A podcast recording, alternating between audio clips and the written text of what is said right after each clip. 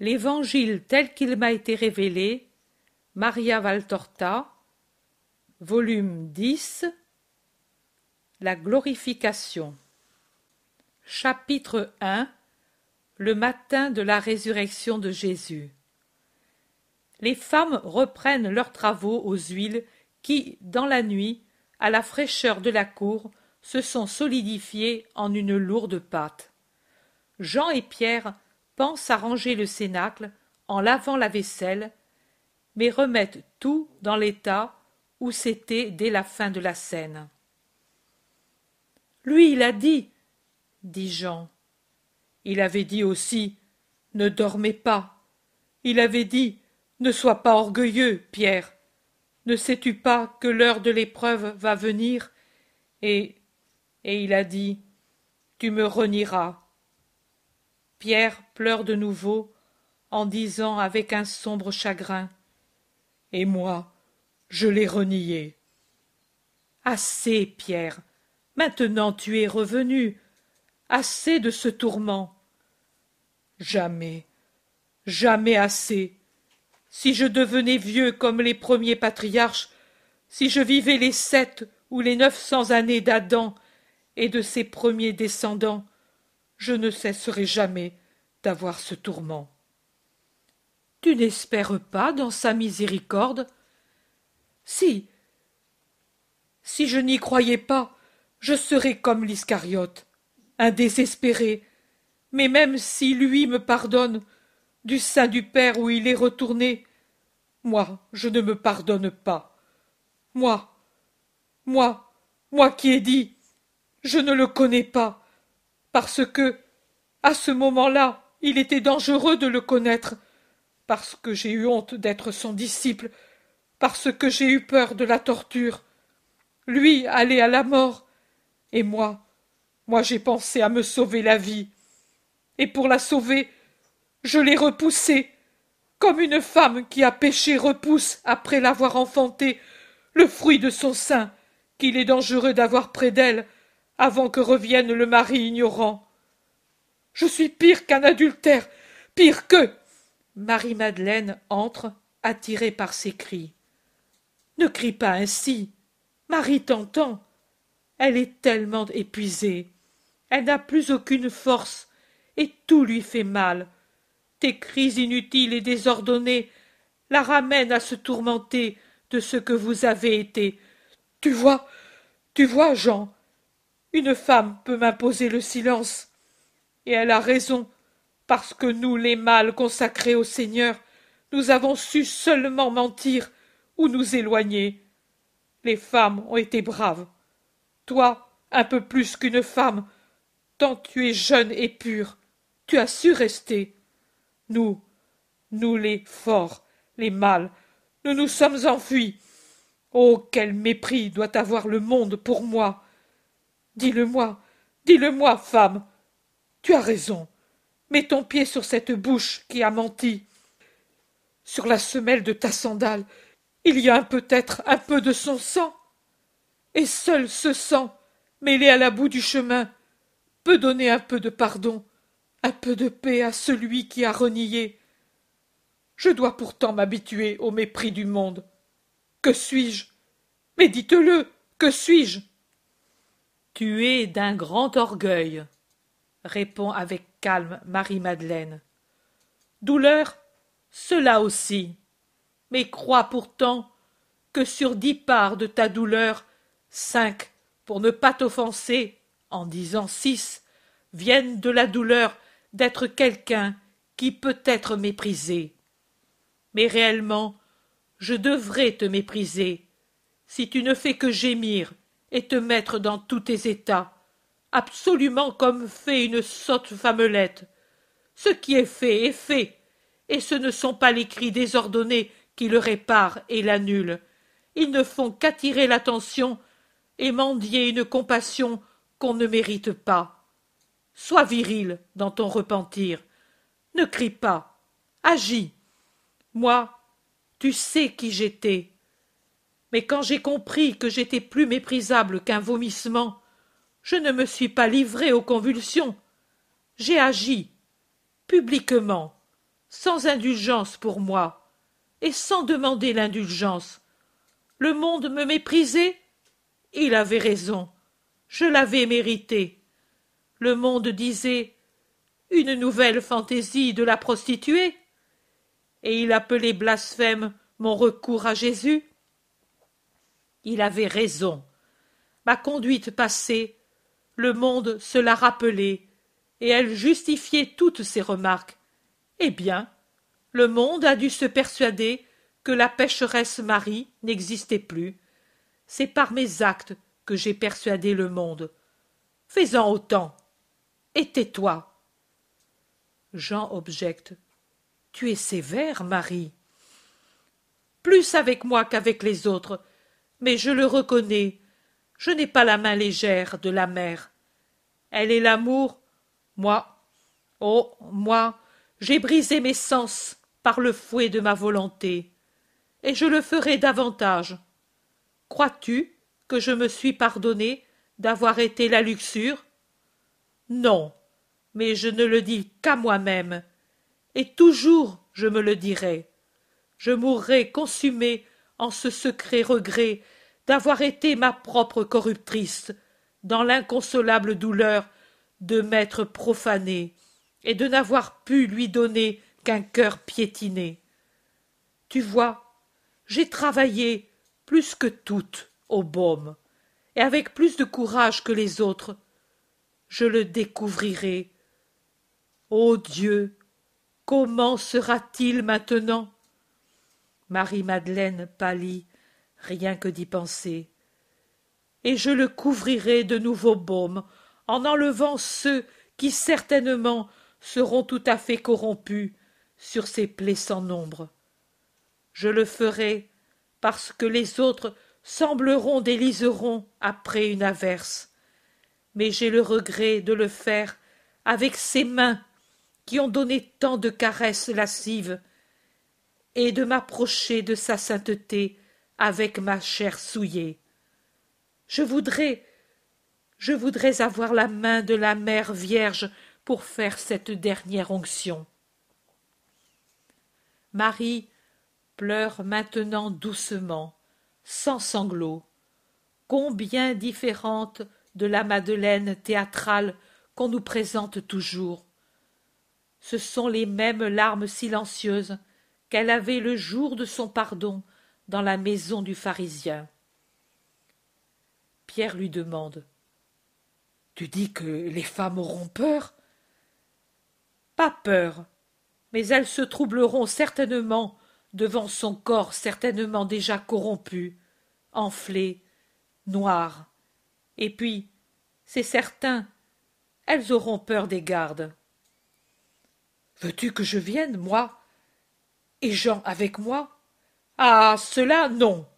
Nous sortons toutes parce que, comme nous étions toutes là-haut, il est juste que nous soyons toutes autour de son lit de mort. Toi et Jean, vous restez ici. Elle ne peut rester seule. Elle ne vient pas, elle. Nous ne la laissons pas venir. Elle est convaincue qu'il va ressusciter. Et toi? Moi, après Marie, je suis celle qui croit le plus. J'ai toujours cru qu'il pouvait en être ainsi. Lui le disait, et lui ne ment jamais.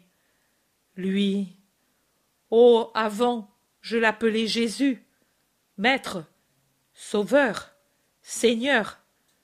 Maintenant, je le sens si grand que je ne sais, je n'ose plus lui donner un nom. Que lui dirai-je quand je le verrai? Mais crois-tu vraiment qu'il ressuscite?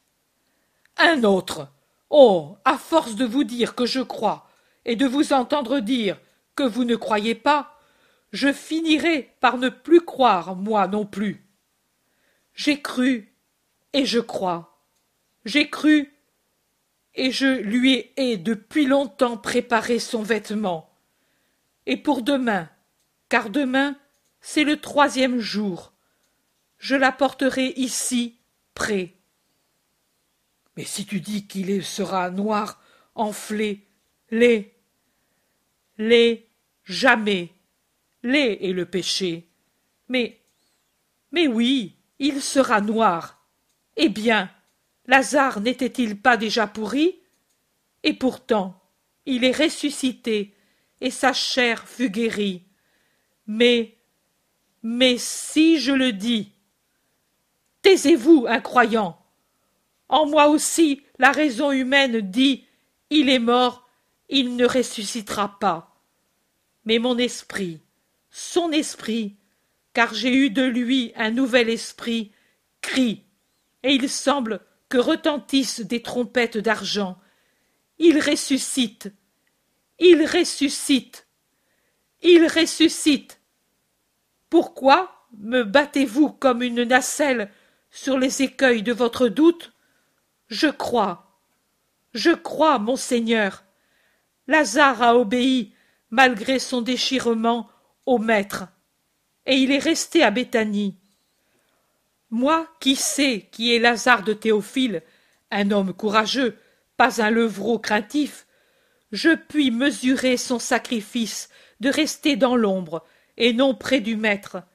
Mais il a obéi, plus héroïque dans cette obéissance que s'il l'avait arraché par les armes aux hommes armés.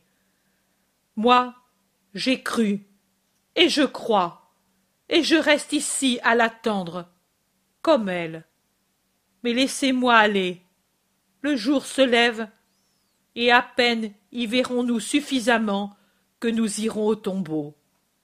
Et Marie-Madeleine s'en va, le visage brûlé par les pleurs, mais toujours courageuse.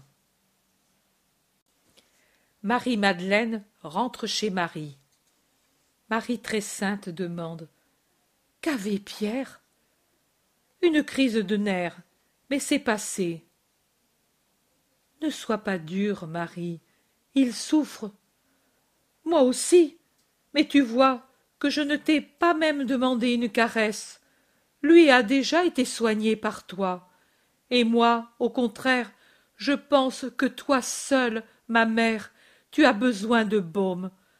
Ma mère, sainte, aimée. Mais prends courage. Demain c'est le troisième jour. Nous nous enfermerons ici, à l'intérieur, nous deux, ces énamourés.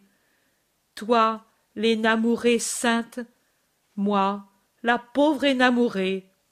Mais c'est comme je puis, que je le suis, avec tout moi-même. Et nous l'attendrons. Eux, ceux qui ne croient pas, nous les enfermerons à côté, avec leurs doutes. Et ici, je mettrai tant de roses. Aujourd'hui, je vais faire apporter le coffre.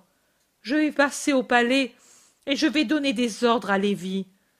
Au loin toutes ces horribles choses. Il ne doit pas les voir, notre ressuscité. Tant de roses. Et tu te mettras un habit neuf. Il ne doit pas te voir ainsi.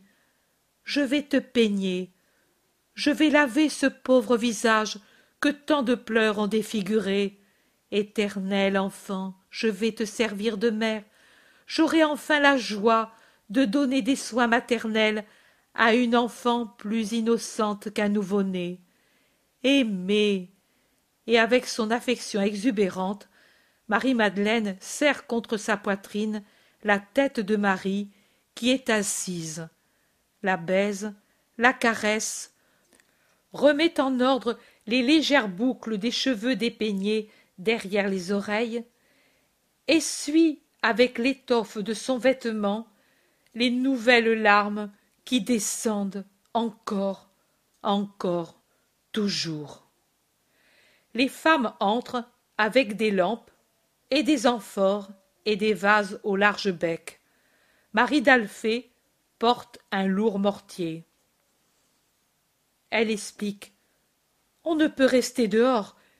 Il y a un peu de vent et il éteint les lampes. Elle se place sur un côté. Sur une table étroite mais longue, elle place tout leur matériel, et puis elle donne un dernier apprêt à leur baume en mêlant dans le mortier, avec une poussière blanche qu'elle sort à poignée d'un sachet, la pâte déjà lourde des essences. Elle mélange en travaillant énergiquement, et puis emplissent un vase au large bec. Elle le place sur le sol et répète avec un autre la même opération. Parfums et larmes tombent sur les résines. Marie-Madeleine dit Cela n'était pas l'onction que j'espérais pouvoir te préparer. En effet, Marie-Madeleine, plus habile que toutes, a toujours réglé et dirigé la composition du parfum. Celui-ci est si entêtant qu'elle se décide à ouvrir la porte et à entr'ouvrir la fenêtre sur le jardin qui commence juste à blanchir. Toutes pleurent plus fort après l'observation à voix basse de Marie-Madeleine. Elles ont fini, tous les vases sont pleins. Elles sortent avec les amphores vides, le mortier désormais inutile, et plusieurs lampes. Il en reste seulement deux dans la petite pièce, et elles tremblent, semblent sangloter elles aussi, avec les palpitations de leur lumière. Les femmes rentrent et ferment de nouveau la fenêtre, car l'aube est un peu froide. Elles se revêtent de leurs manteaux et prennent de larges sacs où elles placent les vases de baume. Marie se lève et cherche son manteau mais toutes se pressent autour d'elle pour la persuader de ne pas venir. Tu ne tiens pas debout, Marie. Cela fait deux jours que tu ne prends pas de nourriture. Un peu d'eau seulement.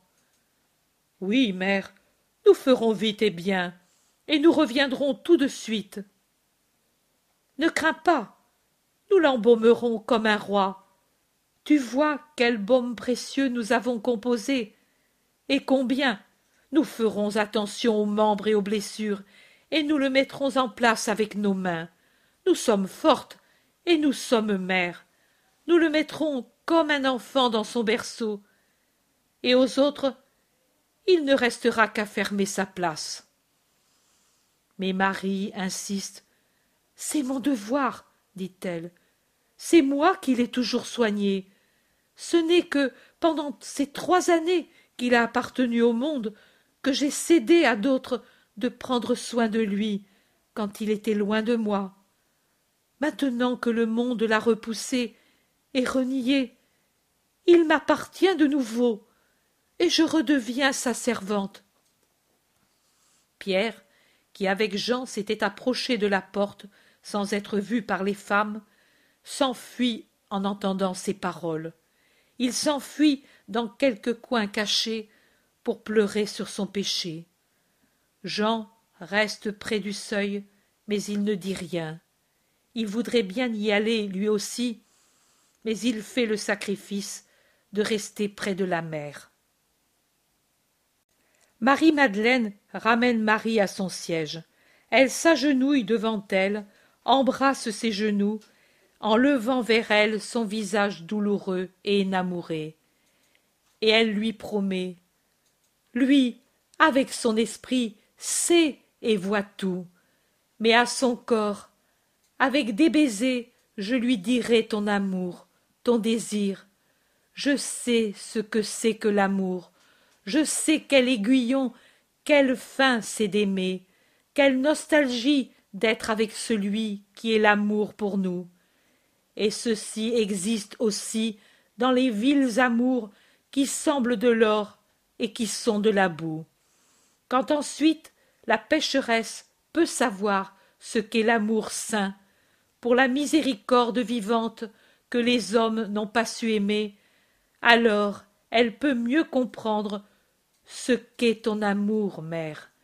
Tu sais que je sais aimer, et tu sais que lui l'a dit en cette soirée de ma vraie naissance, là-bas, sur les rives de notre lac serein, que Marie s'est beaucoup aimé.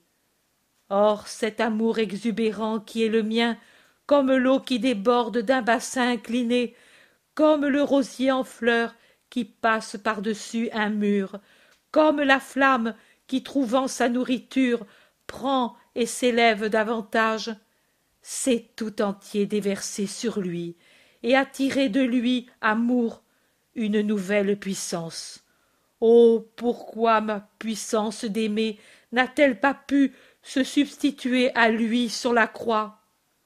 Mais ce que je n'ai pas pu faire pour lui, souffrir, verser mon sang, et mourir à sa place, au milieu des mépris de tout le monde. Heureuse, heureuse, heureuse de souffrir à sa place, et j'en suis certaine. Le cours de ma pauvre vie en aurait été brûlé plus par l'amour triomphal que par le gibet infâme, et serait sortie des cendres la fleur nouvelle, candide de la vie nouvelle, pure, vierge, ignorante de tout ce qui n'est pas Dieu. Tout cela que je n'ai pas pu faire pour lui, pour toi, je puis le faire encore, mère que j'aime de tout mon cœur. Fie-toi à moi, moi qui ai su, dans la maison de Simon le pharisien, caresser si doucement ses pieds saints.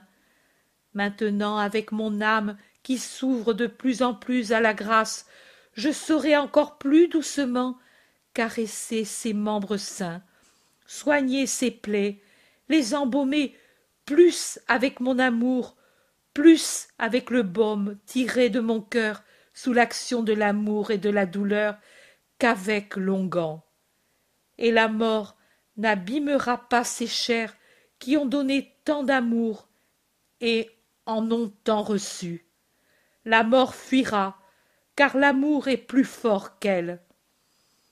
L'amour est invincible, et moi, mère, avec ton amour parfait, avec mon amour total, j'embaumerai par l'amour mon roi d'amour.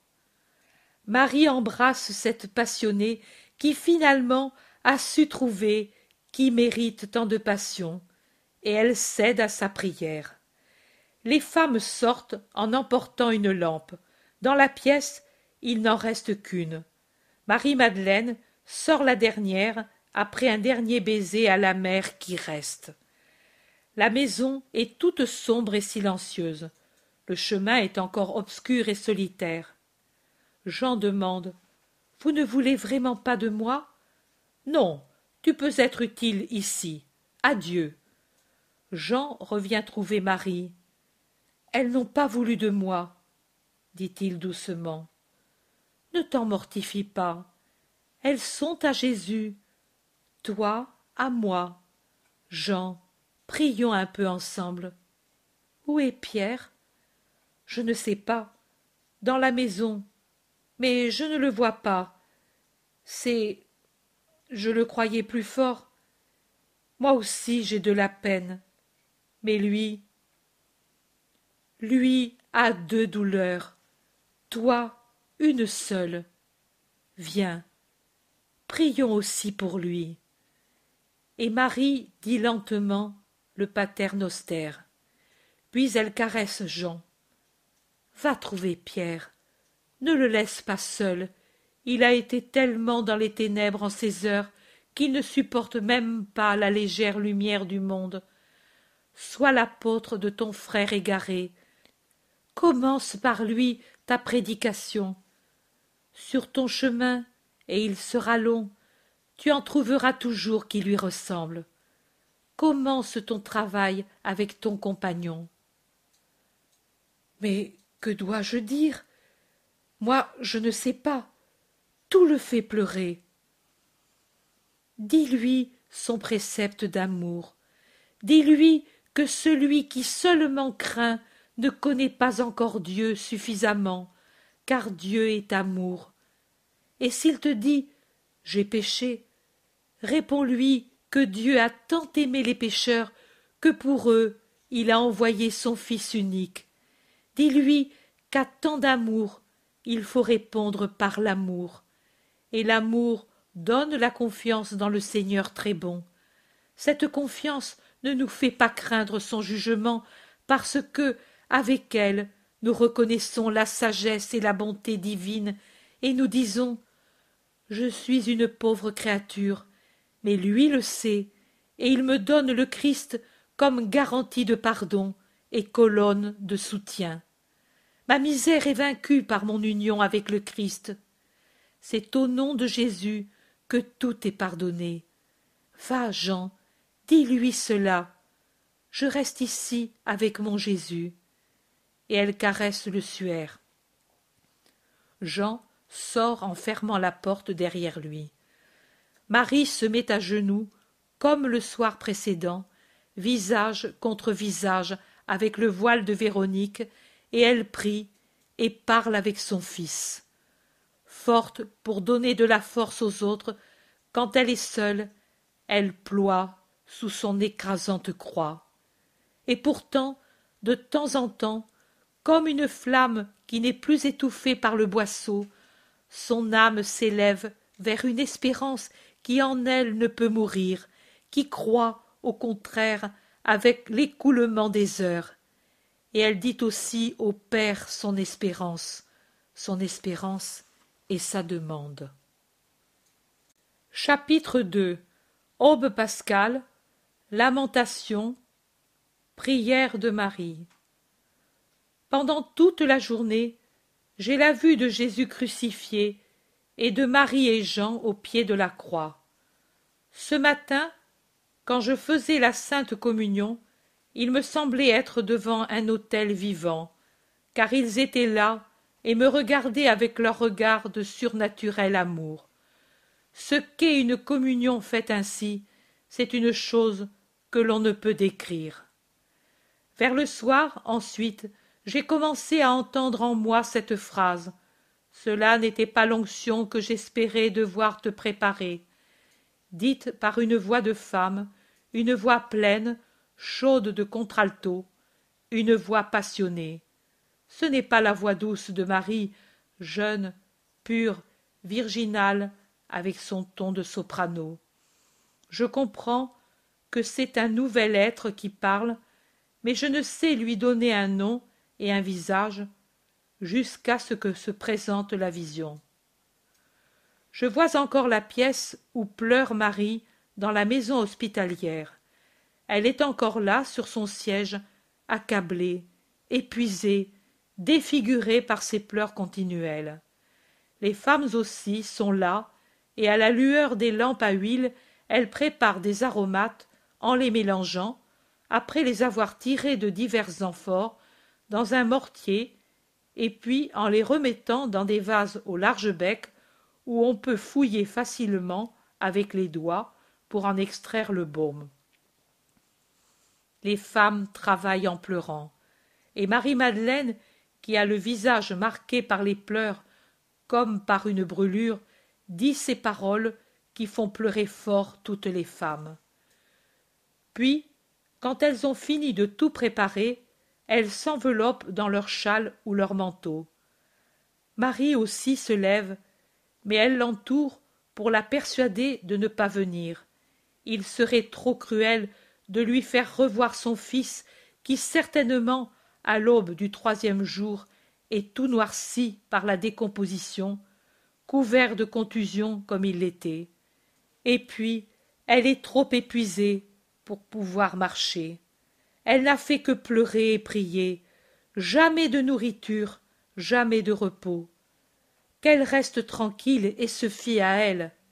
Elles feront avec leur amour de disciples la part de la mère, en donnant à ce corps saint tous les soins réclamés par un arrangement définitif de la sépulture. Marie se rend. Marie-Madeleine, agenouillée à ses pieds, mais reposant sur ses talons, dans sa pose habituelle, lui embrasse les genoux et la regarde avec son visage brûlé par les pleurs, et lui promet qu'elle dira Jésus tout l'amour de sa mère pendant qu'elle l'embaumera encore. Elle sait ce qu'est l'amour. Elle est passée du vil amour à l'amour saint pour la miséricorde vivante que les hommes ont tuée. Et elle sait aimer. Jésus le lui a dit dès le soir qui fut le matin de sa nouvelle vie, qu'elle sait beaucoup aimer. La mère se fie à elle. Elle, la rachetée qui a su caresser alors les pieds de Jésus si doucement, saura maintenant caresser ses blessures et les embaumer plus avec son amour qu'avec l'onguent. pour que la mort ne puisse abîmer ces chairs qui ont donné tant d'amour et en ont tant reçu. La voix de Marie-Madeleine est pleine de passion. On dirait un velours qui enveloppe un orgue, tant elle a une voix d'orgue adoucie par des tonalités chaudes et passionnées. On y sent une âme qui frémit, qui a su frémir, qui devait frémir et aimer, et qui maintenant que Jésus l'a sauvée, sait frémir et aimer pour l'amour divin. Je n'oublierai pas cette voix de femme qui exprime l'âme de cette femme. Je ne l'oublierai plus. Les femmes sortent en portant une lanterne. La maison est dans l'obscurité et aussi le chemin. Il y a à peine une trace de lumière là-bas, au fond, vers l'Orient. La lumière fraîche et pure d'un matin d'avril. Le chemin est silencieux et désert. Les femmes, toutes enveloppées dans leurs manteaux, vont sans parler vers le tombeau de Jésus. Je ne vais pas avec elles, je reviens vers Marie. Jésus me fait revenir vers elle. Maintenant qu'elle est seule, elle s'est remise à prier, à genoux, contre le voile de Véronique, qui est étendu le long du côté d'une étagère, tenue en place par le drap funèbre et par les clous. Elle prie et parle à son fils. Elle est toujours dans la même peine, mêlée à un espoir qui la rend anxieuse. Jésus, Jésus, tu ne reviens pas encore Ta pauvre maman ne résiste plus de te savoir là-bas, mort. Tu l'as dit, et personne ne t'a compris. Mais moi, je t'ai compris. Détruisez le temple de Dieu, et moi, je le reconstruirai en trois jours. C'est le commencement du troisième jour. Ô mon Jésus, n'attends pas qu'il soit accompli pour revenir à la vie, à ta maman qui a besoin de te voir vivant pour ne pas mourir, en te revoyant mort, qui a besoin de te voir beau, saint, triomphant, pour ne pas mourir en se souvenant de l'état où elle t'a laissé. Ô Père, Père, rends-moi mon fils, que je le voie, redevenu homme et non plus cadavre, roi et non plus condamné. Ensuite, je le sais, il reviendra vers toi au ciel, mais je l'aurai vu guéri de tant de mal, je l'aurai vu fort après tant de langueur, je l'aurai vu triomphant après tant de luttes, je l'aurai vu Dieu après une humanité de telles souffrances pour les hommes, et je me sentirai heureuse même en perdant son voisinage. Je le saurai avec toi, Père Saint, je le saurai pour toujours, hors de la douleur. Maintenant, au contraire, je ne puis, je ne puis oublier qu'il est dans un tombeau, qu'il est là, tué par tant de douleurs qui lui ont faites, que lui, mon fils Dieu, partage le sort des hommes dans l'obscurité d'un tombeau, lui vivant. Marie implore. Père, Père, écoute ta servante. À cause de ce oui, je ne t'ai jamais rien demandé pour mon obéissance à tes volontés. C'était ta volonté, et ta volonté était la mienne. Je ne devais rien exiger pour le sacrifice de la mienne à toi, Père saint. Mais maintenant, mais maintenant, pour ce oui que j'ai dit à l'ange, ton messager, ô Père, écoute-moi. Lui est hors des tortures, car il a tout accompli par l'agonie de trois heures après les sévices du matin. Mais moi, je suis depuis trois jours dans cette agonie. Tu vois mon cœur, et tu en entends les palpitations. Notre Jésus l'a dit, qu'un oiseau ne perd pas une plume que tu ne la vois, qu'il ne meurt pas une fleur dans le champ sans que tu consoles son agonie par ton soleil et ta rosée. Ô père, je meurs de cette douleur. Traite-moi comme le passereau que tu revais d'un nouveau plumage, et la fleur que tu réchauffes et désaltères dans ta pitié. Je meurs, transi par la douleur. Je n'ai plus de sang dans les veines. Autrefois, il est devenu tout lait pour nourrir ton fils et le mien. Maintenant, il est devenu toute larmes parce que je n'ai plus de fils. Ils me l'ont tué, tué, père. Et tu sais de quelle façon? Je n'ai plus de sang. Je l'ai répandu avec lui dans la nuit de jeudi, dans le vendredi funeste. J'ai froid, comme quelqu'un qui n'a plus de sang.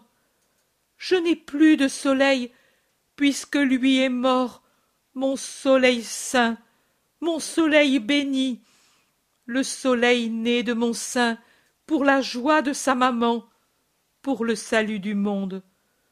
Je n'ai plus de rafraîchissement, parce que je ne l'ai plus, lui, la plus douce des sources, pour sa maman, qui buvait sa parole, qui se désaltérait de sa présence.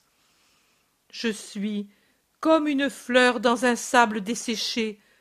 Je meurs, je meurs, Père Saint, et je ne suis pas effrayé de mourir, puisque lui aussi est mort. Mais comment feront ces petits, le petit troupeau de mon fils, si faible, si craintif, si inconstant, s'il n'y a pas quelqu'un pour le soutenir? Je ne suis rien, Père, mais pour les désirs de mon fils, je suis comme une troupe d'hommes armés. Je défends, je défendrai sa doctrine et son héritage comme une louve défend ses louveteaux. Moi, Agnel, je me ferai louve pour défendre ce qui appartient à mon fils, et par conséquent ce qui est à toi.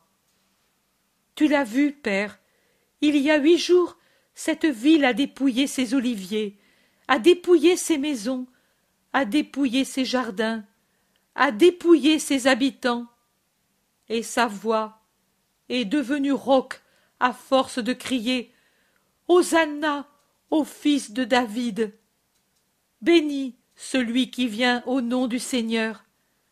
Et pendant qu'il passait sur des tapis de branchages, de vêtements, d'étoffes, de fleurs, les habitants se le montraient en disant C'est Jésus, le prophète de Nazareth de Galilée, c'est le roi d'Israël. Et alors que n'étaient pas fanés ces branchages, et que leur voix était encore rauque de tant d'Hosanna, ils ont changé leurs cris en accusation et en malédiction, et en requête de mort. Et, des branches détachées pour le triomphe, ils ont fait des matraques pour frapper ton agneau qu'ils conduisaient à la mort. S'ils en ont tant fait, pendant que lui était parmi eux, et leur parlait, et leur souriait, et les regardait de cet œil qui fond le cœur, et fait trembler jusqu'aux pierres s'il les regarde, et les bénissait et les instruisait. Que feront-ils quand il sera retourné à toi? Ses disciples, tu l'as vu, un l'a trahi, les autres se sont enfuis.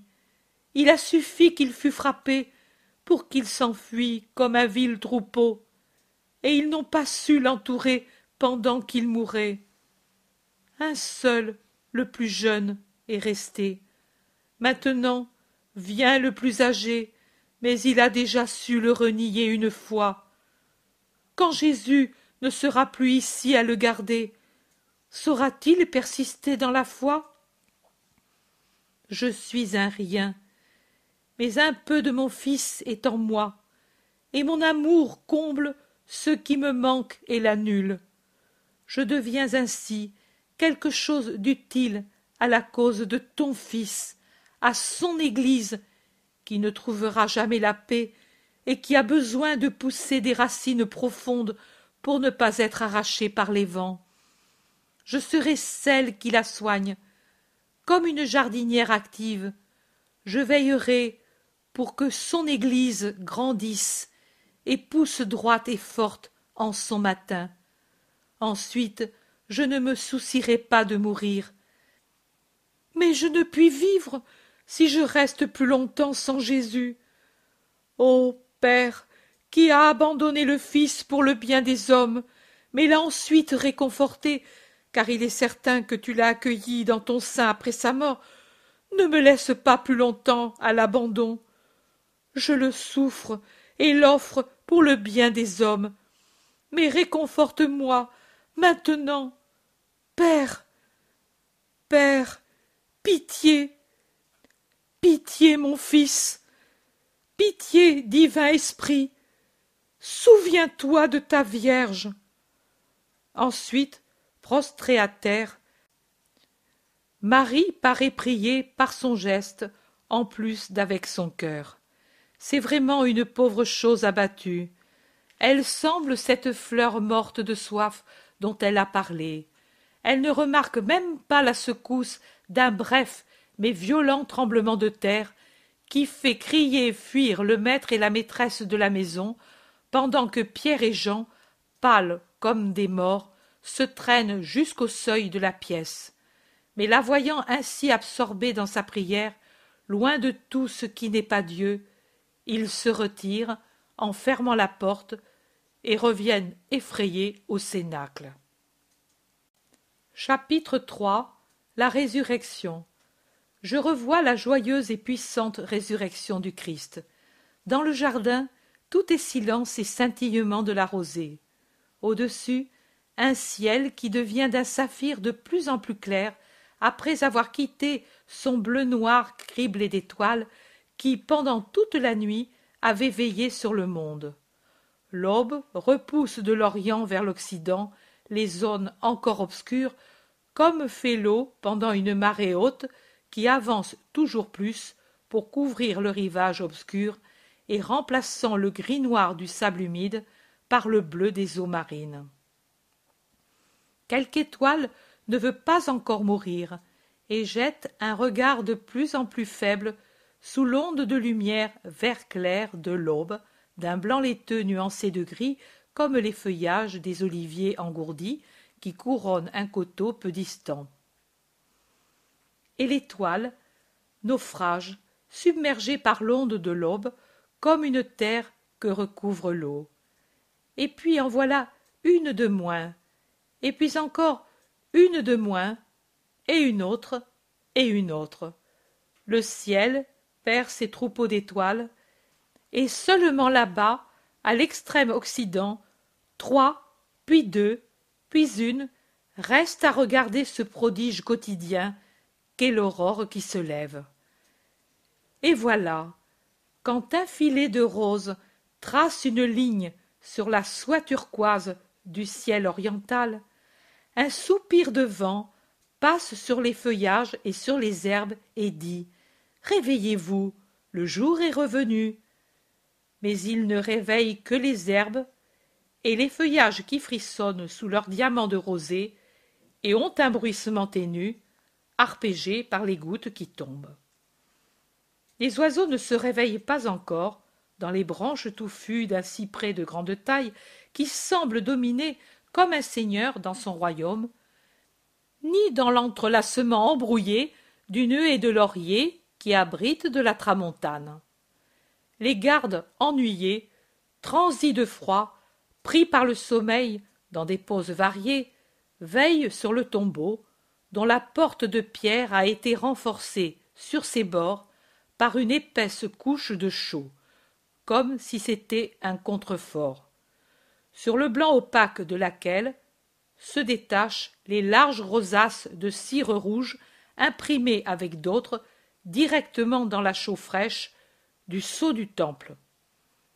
Les gardes doivent avoir allumé du feu pendant la nuit car il y a de la cendre et des tisons pas encore éteints sur le sol et ils doivent avoir joué et mangé car il y a encore répandu sur le sol des restes de nourriture et des osselets nets qui ont servi certainement pour quelque jeu, comme notre jeu de domino notre jeu enfantin de billes, jouer sur un primitif échiquier tracé sur le sentier. Puis ils ont tout laissé en plan, par lassitude, pour chercher des poses plus ou moins commodes, pour dormir ou pour veiller.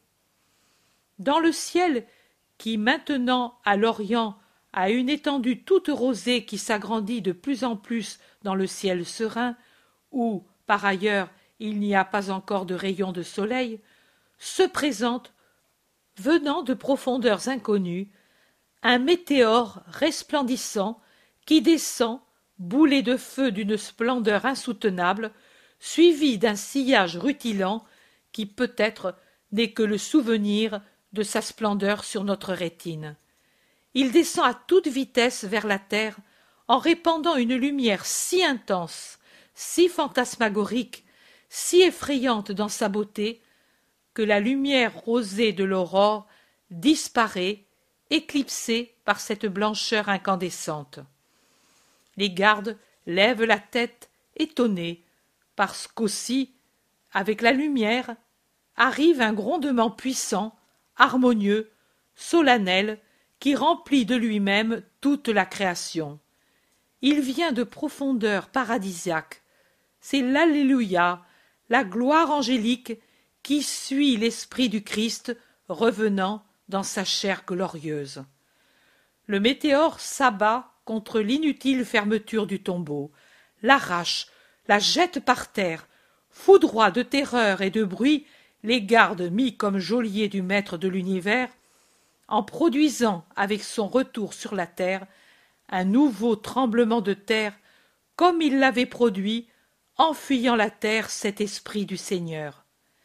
Il entre dans le sombre tombeau qu'éclaire sa lumière indescriptible, et pendant qu'il reste suspendu dans l'air immobile, l'esprit se réinfuse dans le corps sans mouvement sous les bandes funèbres. Tout cela non dans une minute, mais dans une fraction de minute, tant l'apparition, la descente, la pénétration et la disparition de la lumière de Dieu a été rapide. Le je veux du divin esprit à sa chair froide n'a pas de son. Le son est dit par l'essence à la matière immobile. Aucune parole n'est entendue par l'oreille humaine. La chair reçoit le commandement et lui obéit en poussant un profond soupir. Rien d'autre pendant quelques minutes. Sous le suaire et le linceul, la chair glorieuse se recompose en une beauté éternelle, se réveille du sommeil de la mort, revient du rien où elle était, vit après avoir été morte. Certainement, le cœur se réveille et donne son premier battement, pousse dans les veines le sang gelé qui reste, et en crée tout d'un coup la mesure totale dans les artères vides, dans les poumons immobiles, dans le cerveau obscur, et ramène la chaleur, la santé, la force, la pensée.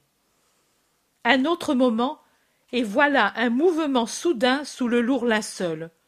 Le mouvement est soudain depuis l'instant certainement où il remue ses mains croisées, jusqu'au moment où il apparaît debout, majestueux, splendide dans son vêtement de matière immatérielle, surnaturellement beau et imposant, avec une gravité qui le change et l'élève tout en le laissant lui-même.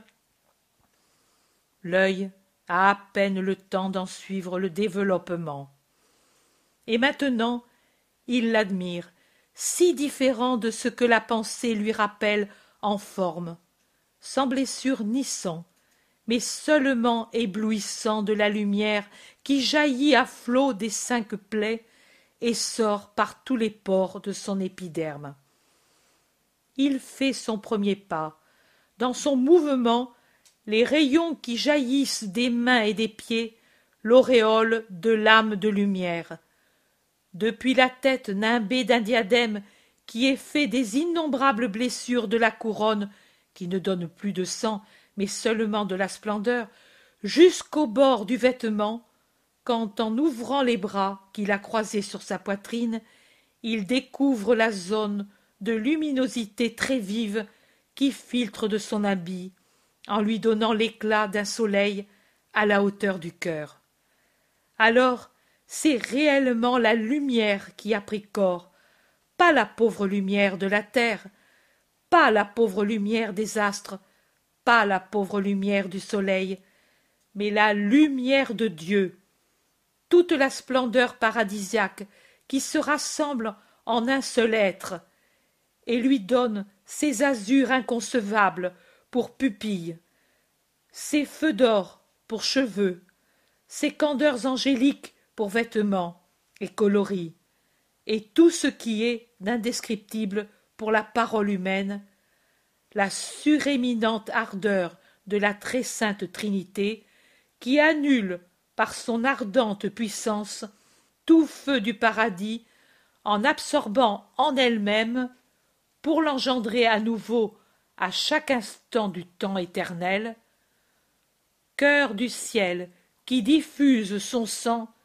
les innombrables gouttes de son sang incorporel et attire les bienheureux les anges tout ce qui est le paradis l'amour de dieu l'amour pour dieu tout ce qui est la lumière qu'est que forme le christ ressuscité.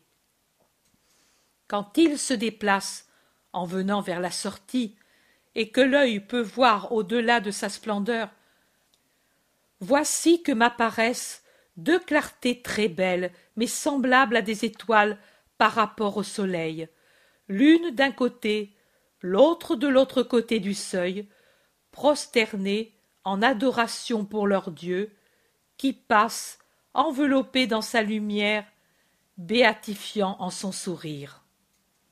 Il sort abandonnant la funèbre grotte et revenant fouler la terre que la joie réveille et qui resplendit toute dans sa rosée dans les couleurs des herbes et des rosiers dans les innombrables corolles des pommiers qui s'ouvrent par prodige au premier soleil qui les baise et au soleil éternel qui avance sous eux.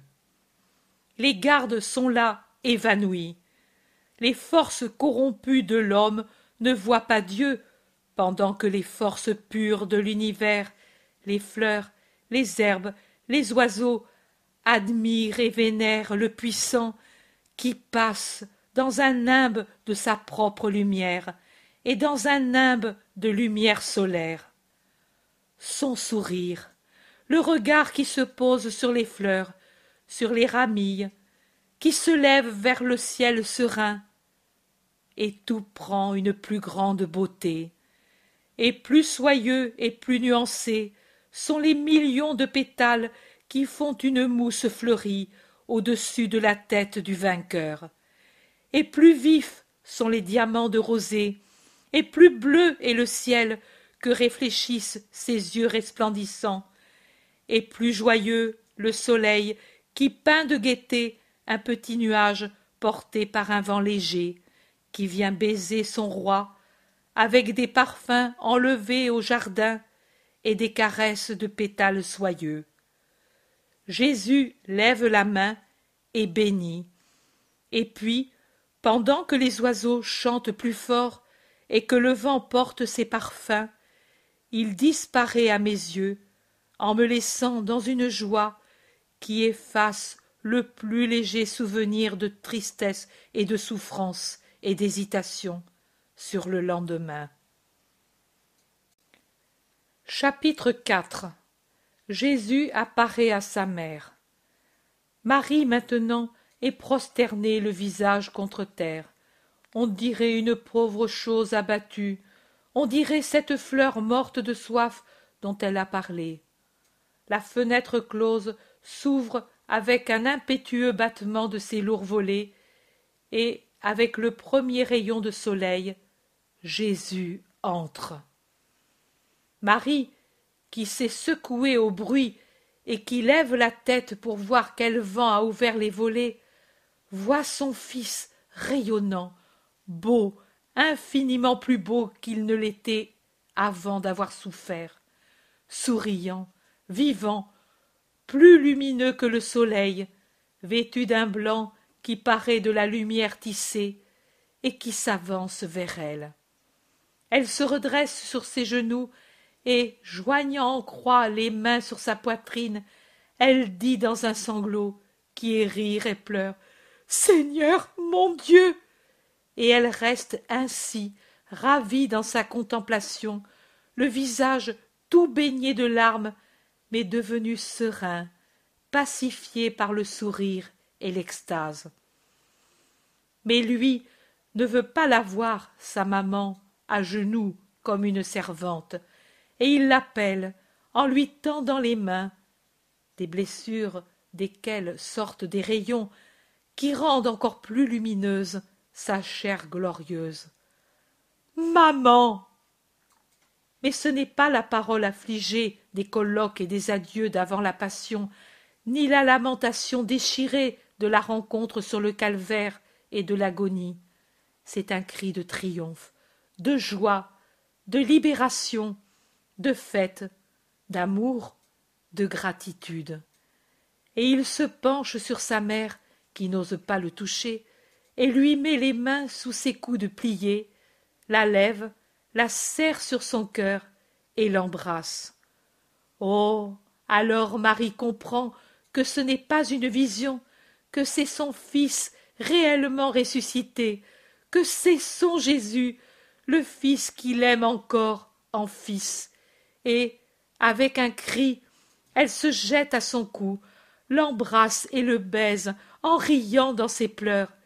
Elle baise son front où il n'y a plus de blessure, sa tête qui n'est plus dépeignée ni couverte de sang, ses yeux éblouissants, ses joues guéries, sa bouche qui n'est plus enflée. Et puis, elle lui prend les mains et en baise le dessus et la paume sur les blessures rayonnantes, et tout à coup se baisse à ses pieds, les découvre de dessous son vêtement de splendeur, et les baise. Puis elle se lève, le regarde, n'ose pas. Mais lui sourit et comprend. Il entr'ouvre son vêtement sur la poitrine, et il dit Et celle-là, maman, tu ne la baises pas, celle qui t'a fait si mal, et que toi seule es digne de baiser. Baise-moi sur le cœur, maman, ton baiser m'enlèvera le dernier souvenir de tout ce qui est douleur, et me donnera cette joie qui manque encore à ma joie de ressusciter. Il prend dans ses mains le visage de sa mère, et en pose les lèvres sur la lèvre de la blessure du côté, d'où sortent des flots de lumière très vive. Le visage de Marie est auréolé par cette lumière, plongé comme il l'est dans ses rayons. Elle le baise, le baise, pendant que Jésus la caresse. Elle ne se lasse pas de le baiser. On dirait un assoiffé qui est attaché sa bouche à la source et en boit la vie qui lui échappait. Maintenant, Jésus parle. Tout est fini, maman. Maintenant, tu ne dois plus pleurer pour ton fils. L'épreuve est accomplie. La rédemption est arrivée. Maman, merci de m'avoir conçu, élevé, aidé dans la vie et dans la mort. J'ai senti venir à moi tes prières. Elles ont été ma force dans la douleur, mes compagnes dans mon voyage sur la terre et au-delà de la terre. Elles sont venues avec moi sur la croix et dans les limbes. Elles étaient l'encens qui précédait le pontife qui allait appeler ses serviteurs pour les amener dans le temple qui ne meurt pas, dans mon ciel. Elles sont venues avec moi dans le paradis, précédant comme une voix angélique le cortège des rachetés, guidés par le Rédempteur, pour que les anges fussent prêts pour saluer le vainqueur qui revenait dans son royaume. Elles ont été entendues et vues par le Père et par l'Esprit, qui en ont souri comme de la fleur la plus belle et du chant le plus doux, nées dans le paradis. Elles ont été connues par les patriarches et les nouveaux saints, par les nouveaux, les premiers habitants de ma Jérusalem. Et moi, je t'apporte leurs remerciements, maman. En même temps que le baiser des parents et que leur bénédiction, et celle de Joseph, ton époux d'âme. Le ciel tout entier chante son hosanna à toi, ma mère, maman sainte, un hosanna qui ne meurt pas, qui n'est pas menteur comme celui qui m'a été donné il y a quelques jours. Maintenant, je vais trouver le Père avec mon vêtement humain. Le paradis doit voir le vainqueur dans son vêtement d'homme, avec lequel il a vaincu le péché de l'homme. Mais ensuite, je viendrai encore. Je dois confirmer dans la foi ceux qui ne croient pas encore et ont besoin de croire, pour amener les autres à la foi. Je dois fortifier ceux qui sont chétifs et qui auront besoin de tant de force pour résister au monde. Puis je monterai au ciel, mais je ne te laisserai pas seule, maman. Tu vois ce voile? Dans mon anéantissement, j'ai dégagé encore une puissance de miracle pour toi, pour te donner ce réconfort. Mais j'accomplis pour toi un autre miracle. Tu me posséderas dans le sacrement réel comme je l'étais quand tu me portais. Tu ne seras jamais seul. En ces jours, tu l'as été. Mais pour ma rédemption, il fallait aussi cette douleur que tu as éprouvée.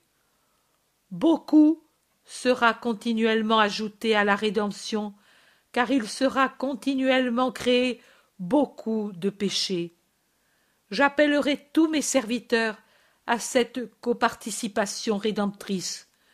Tu es celle qui, à elle seule, fera plus que tous les autres saints ensemble.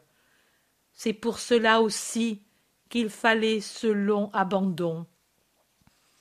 Maintenant, il est fini. Je ne suis plus séparé du Père. Tu ne seras plus séparé du Fils. Et ayant le Fils, tu as notre Trinité.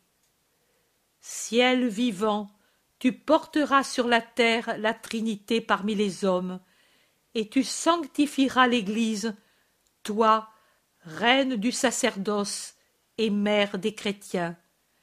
Puis je viendrai te prendre, et ce ne sera plus moi en toi, mais toi en moi, dans mon royaume, pour rendre plus beau le paradis. Maintenant je m'en vais, maman. Je vais rendre heureuse l'autre Marie. Puis je monte vers le Père. C'est de là que je viendrai à ceux qui ne croient pas. Maman, ton baiser pour bénédiction, et ma paix à toi pour compagne. Adieu. Et Jésus disparaît dans le soleil qui descend à flot du ciel serein du matin.